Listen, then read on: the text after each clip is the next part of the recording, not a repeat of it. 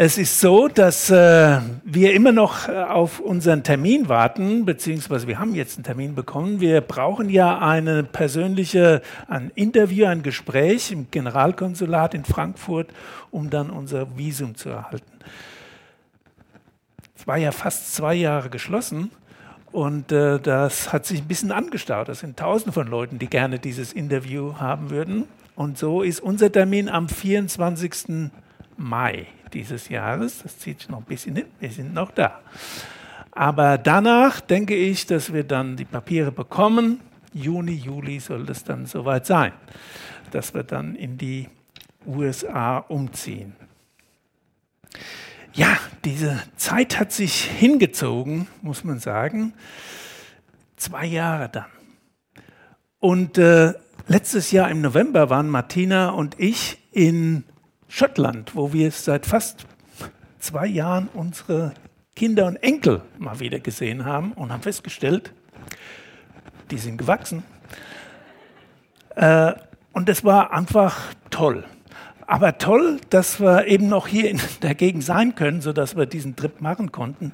Dann ist ja auch im letzten Jahr im Mai unser fetter Enkel hier in Frankfurt geboren, der Aaron. Und wenn ich dann die Enkel sehe, dann äh, bin ich immer wieder überrascht und habe festgestellt, es ist ganz toll, dass wir Kinder haben. Das ist ja jeder, der Kinder hat, äh, weiß, wie das ist. Aber wenn man Enkel hat, ist nochmal eine Steigerung, meines Erachtens. Eine tolle Sache. Und wenn man so einen kleinen Menschen dann ganz nah erlebt und was die so sagen, was die loslassen, wie die in die Welt blicken, die Fragen, die die haben, dann kommt man schon so auch ins Nachdenken, ins Sinieren. Und äh, über das Leben nachdenken und was wir auch unseren Enkeln hinterlassen, was wir ihnen weitergeben, darum soll es ein bisschen gehen heute Morgen. Und daran möchte ich euch teilhaben lassen. Viele von euch haben schon den Namen äh, Stephen King gehört. Stephen King ist ein Begriff, ein weltberühmter amerikanischer Autor von Thrillern und auch Horrorromanen. Nun, ich muss bekennen, dass ich weder einen Roman noch eine Verfilmung seiner zahlreichen Romane je gelesen oder gesehen habe. Das ist nicht so ganz mein Genre. Aber warum ich Stephen King erwähne, ist, dass dieser berühmte Mann vor über 20 Jahren einen oder durch einen unverschuldeten Verkehrsunfall fast ums Leben gekommen wäre. Und er war so schwer verletzt, dass er selbst glaubte, sterben zu müssen. Und später erzählte er dann, dass er in dieser Zeit darüber nachdachte, was er der Familie, den Menschen der Welt eigentlich hinterlassen würde. Und da sagte er, das ganze Geld und der ganze Ruhm spielten dann keine Rolle mehr. Das war alles vergänglich. Und er sagte, alles, was von dem Leben Bestand haben wird, ist nicht das, was wir erreichen oder anhäufen, sondern das, was wir weitergeben. Das ist eine tiefe Einsicht, weise Worte. Nun, ich glaube nicht, dass man erst in solche Extremsituationen kommen muss, äh, um darüber nachzudenken, was wir einmal hinterlassen werden. Wie gesagt, wenn man so einen kleinen Menschen anschaut, dann stellt man sich auch diese Fragen. Bin ich mal richtig rum? Hier, genau. Was wirst du an die Menschen weitergeben, die dich überleben? Oder auch diese Frage, irgendwie, ah, da. Was sind Schätze, die du hinterlässt, die selbst der Tod nicht auslöschen kann? Nun, wenn man solche Fragen hört, dann denkt man vielleicht zuerst an große Erfinder oder politische Persönlichkeiten, nach denen Straßen benannt werden oder die viel Geld oder ein Wirtschaftsimperium oder sonst was hinterlassen. Um das gleich zu sagen, um diese Leute geht es nicht. Warum? Erstens, weil alles, was sie an materiellen Dingen hinterlassen, auch vergänglich ist. Viele Wirtschaftsimperien, Weltreiche sind schon untergegangen. Darum geht es also nicht. Es geht zweitens vielmehr um jeden Einzelnen von uns. Jedes Menschenleben hinterlässt Spuren. Jeder Mensch hat einen gewissen Einfluss auf andere. Und daher wollen wir uns die Frage stellen, welche Spuren wir hinterlassen werden. In anderen Worten, wir wollen dem Geheimnis und der Macht des Einflusses nachspüren. Unser Bibelabschnitt aus dem Johannesevangelium, das vorgelesen wurde, erstes Kapitel, Verse 35 bis 42, berichtet von wichtigen Begegnungen, die auch von diesem Geheimnis und der Macht des Einflusses sprechen. Kurz vor dem Bibelabschnitt ist Jesus Johannes begegnet. Und das veränderte auch sein Leben. Er hat ihn dann als Messias erkannt. Und dann begegnet Johannes seinen Jüngern und er weist sie auf Jesus als den Messias hin.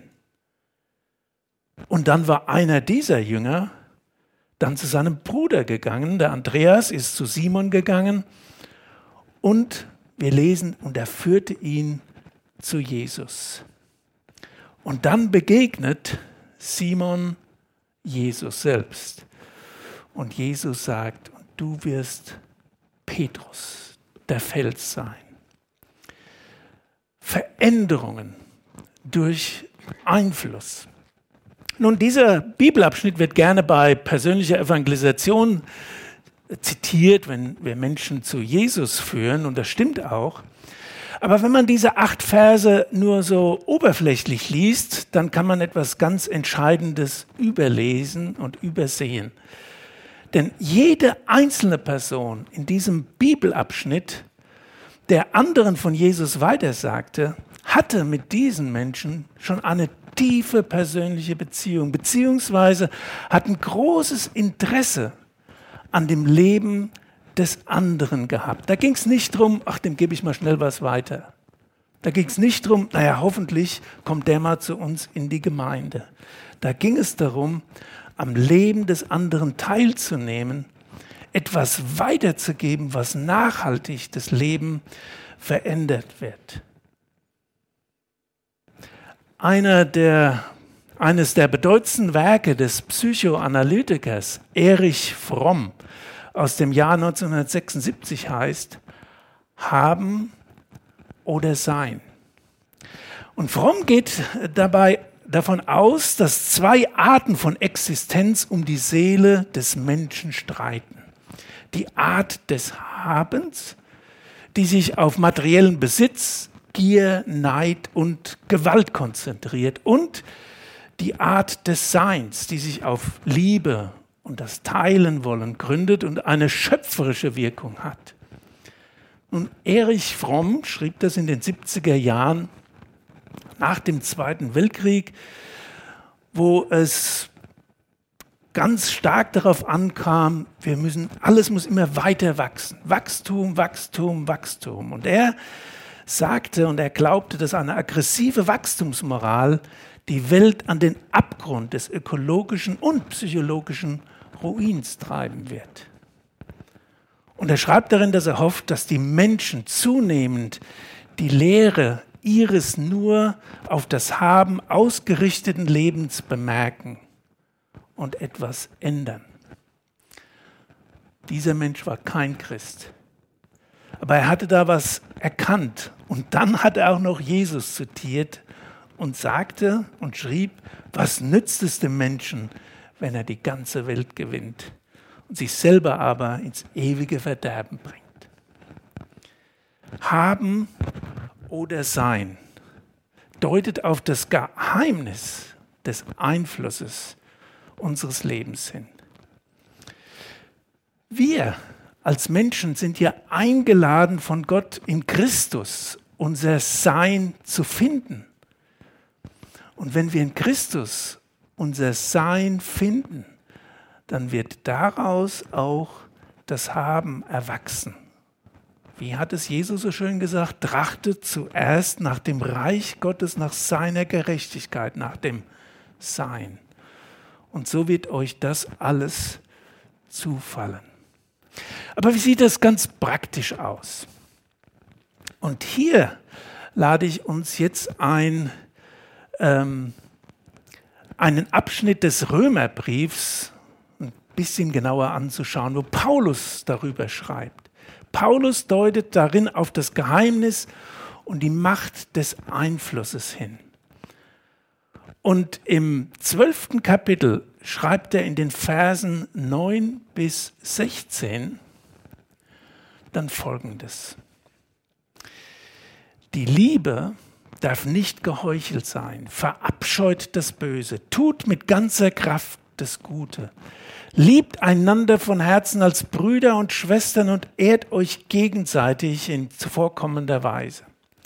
Werdet im Eifer nicht nachlässig, sondern lasst euch vom Geist Gottes entflammen. Dient in allem Christus, dem Herrn. Seid fröhlich als Menschen der Hoffnung, bleibt standhaft in aller Bedrängnis, lasst nicht nach im Gebet. Sorgt für alle in der Gemeinde, die Not leiden und wetteifert in der Gastfreundschaft. Wünscht denen, die euch verfolgen, Gutes Segnet sie, anstatt sie zu verfluchen. Freut euch mit den Fröhlichen und weint mit den Traurigen. Seid alle miteinander auf Einigkeit bedacht. Strebt nicht hoch hinaus, sondern haltet Gemeinschaft mit den Verachteten. Verlasst euch nicht auf eure eigene Klugheit. Wenn man das so hört, hört sich das doch fast an wie die Bergpredigt von Jesus. Und in gewisser Weise ist es auch beabsichtigt. Denn Paulus hat ja die ganzen Kapitel vorher beschrieben, was Christus für uns getan hat. Und ab Kapitel 12 schreibt er dann, und was bedeutet das jetzt für unser Leben? Und er sagt, dass das Leben Eindrücke hinterlässt. Und er ermutigt die Christen, dass das Eindrücke der Liebe sind. Und dabei wird er ganz konkret mit sieben Äußerungen oder Ausprägungen der Liebe.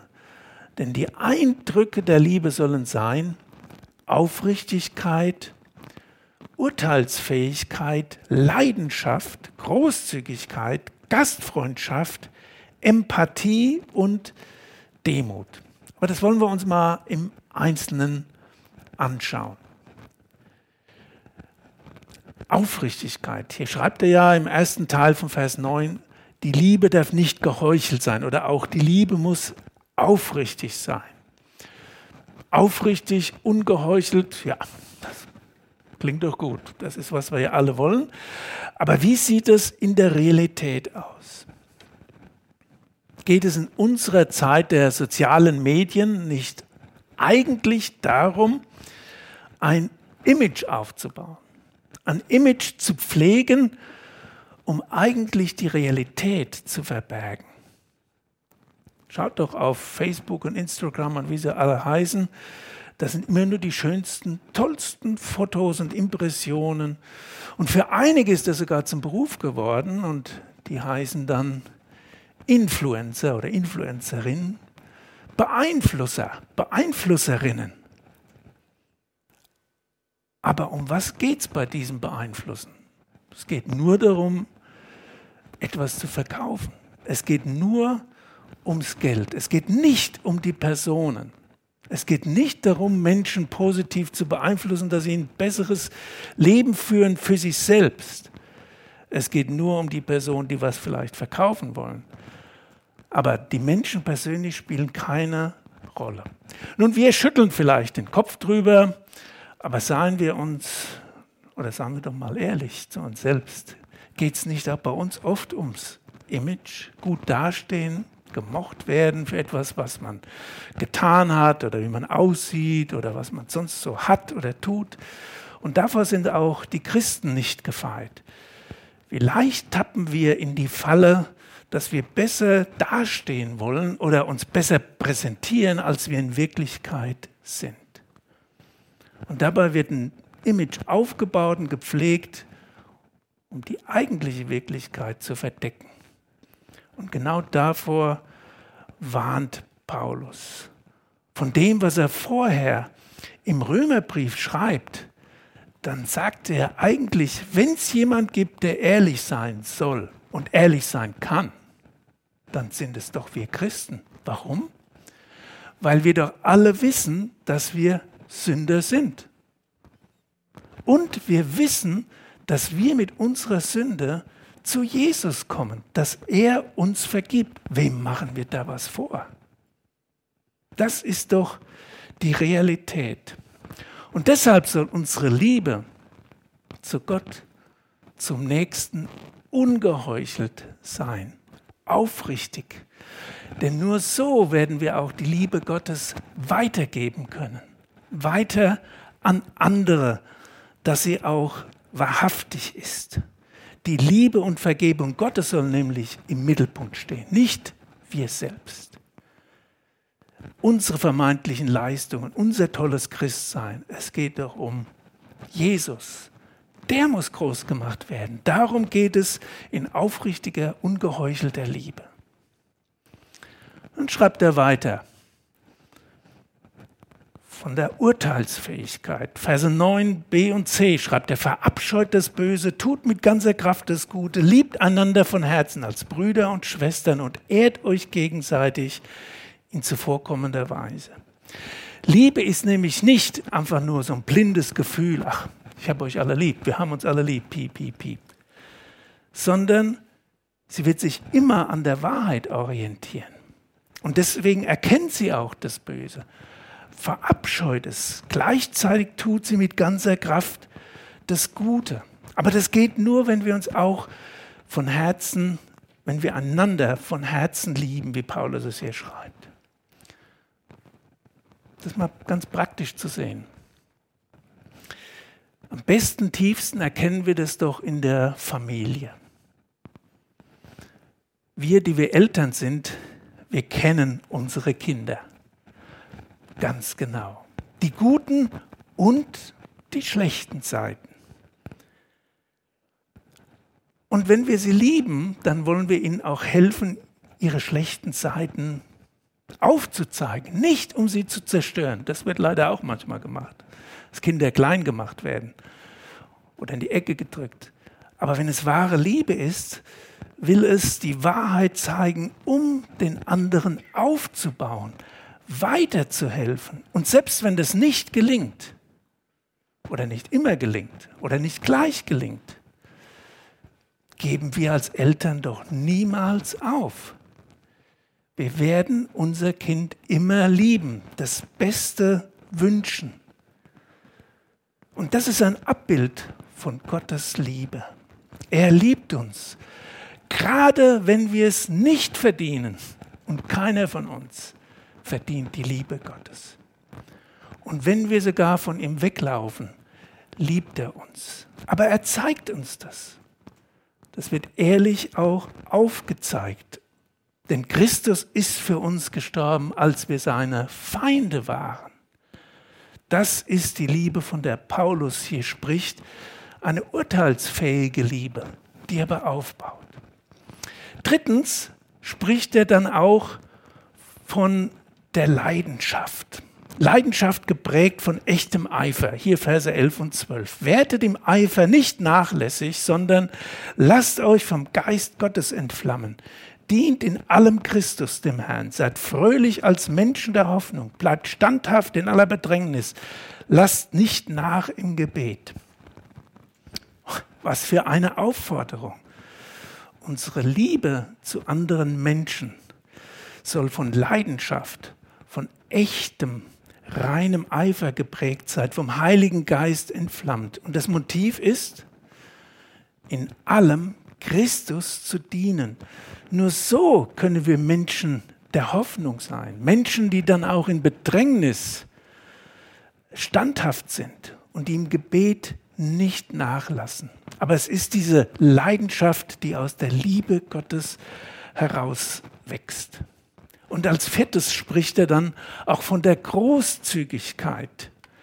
Sorgt für alle in der Gemeinde, die Not leiden. Hier geht es um Großzügigkeit. Die Liebe lehrt uns, dass das, was wir weitergeben, einen nachhaltigen Einfluss haben wird. Nicht das wird bleiben, was wir für uns behalten, sondern das, was wir großzügig weitergeben. Als ich zu diesem Punkt kam, da wurde ich daran erinnert, wie ich das persönlich auf vielfältige Weise auch erlebt habe. Von wem, und denkt mal drüber nach, von wem wurdest du, von wem wurdet ihr nachhaltig verändert? Und eine Geschichte, die mir da in meinen Kopf kam oder die mir eingefallen ist, ist die, als meine Eltern, als sie dann auch schon älter waren, dann eines Tages mal gesagt haben, das tut uns so leid, dass wir euch nicht mehr hinterlassen können. Dass wir nicht mehr Geld haben oder sonst was, was wir euch hinterlassen können. Wir würden euch gern was Größeres hinterlassen. Und mein Bruder und ich, als wir das gehört haben, wir haben gesagt, was? Ihr habt uns das Beste gegeben. Wir hatten hier ein Zuhause, wo wir geliebt waren. Und da gab es nicht, kam es nicht darauf an, ob wir immer ein neues Fahrrad hatten oder die neuesten, tollsten Sachen, sondern Geborgenheit, ein Zuhause. Ihr habt uns das Beste gegeben, was man haben konnte. Eine erfüllte, eine schöne Kindheit. Macht euch darüber keine Gedanken. Diese Sachen, die gehen alle weg, die sind alle äh, irgendwann sind die verschwunden. Aber das, was ihr uns weitergegeben habt, das wird Bestand haben. Und äh, das ist das Entscheidende. Und so geht es doch jedem von uns, wenn wir überlegen, wer uns tatsächlich auch beeinflusst hat. Das sind gerade durch die Liebe, durch Dinge, die uns weitergegeben wurden. Dann spricht er auch davon, dass wir gastfreundlich, Gastfreundschaft, Gastfreundlichkeit, wetteifert in der Gastfreundschaft. Liebe zeigt sich gerade in der Gastfreundschaft. Und bei der Gastfreundschaft geht es nicht darum, ja, wir laden dich mal zu uns ein und äh, hoffentlich lädst du uns dann auch mal zu euch ein.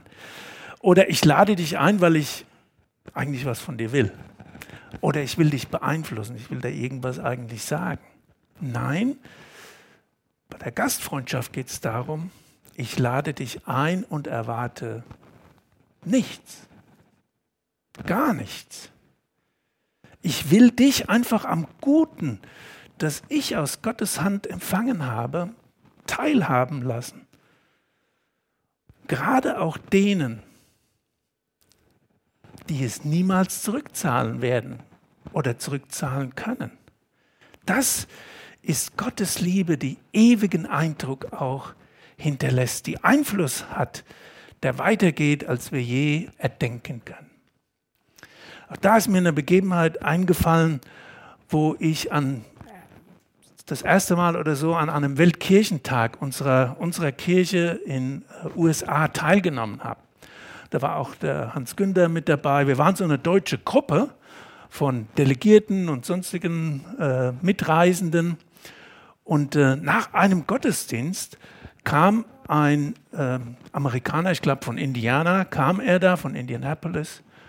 Und er hat gesagt, oh, ihr seid Delegierte aus Deutschland, habt ihr schon Pläne fürs Abendessen? Und wir haben da gestanden, nee. Das war sowieso immer eine Herausforderung, denn das Essen ist dann nicht so billig, gerade in der Stadtmitte, wenn so eine große äh, Versammlung ist. Äh, oder man steht stundenlang an, um da was zu finden. Und er hat uns da mitgenommen in so ein schönes Restaurant. Und da saßen wir dann. Und er hat dann gesagt, äh, ja, ich will euch einfach einladen. Das mache ich jeden Abend in der Woche mit Leuten, die aus anderen Ländern kommen. und die wahrscheinlich nie in dieses Restaurant hier gehen würden, von sich aus. Macht euch keine Gedanken, der Herr hat mich gesegnet, ich will euch einfach daran teilhaben lassen. Dann hat er auch nach uns gefragt, wie erlebt ihr Jesus? Was, was passiert bei euch? Der hat wirklich Interesse an uns gezeigt. Und das hat er anscheinend jeden Abend mit einer Gruppe aus Südamerika, Afrika oder sonst wo gemacht. Wir waren da richtig beeindruckt. Das war toll. Und zum Schluss haben wir Danke gesagt und sind heimgegangen. Wir hätten dem niemals mehr irgendwie danken können. Und darum ging es auch gar nicht. Aber das war für mich so ein tolles Zeichen von Gastfreundschaft. Sechstens, die Empathie von Mitgefühl geprägt. Wünscht denen, die euch verfolgen, Gutes, segnet sie, anstatt sie zu verfluchen. Freut euch mit den Fröhlichen, weint mit den Traurigen. Wahre Liebe ist immer auch empathisch. Sie fühlt ehrlich und aufrichtig mit. Das sind keine leeren Worte und Gesten, sondern mitfühlen, dabei sein. Wenn Menschen weinen, weinen wir. Wenn Menschen sich freuen, freuen wir uns mit ihnen. Das ist wahre Liebe, die den Menschen annimmt in der Situation, in der er oder sie gerade auch ist und sie mitträgt, dabei ist, unterstützt. Und das macht einen Unterschied.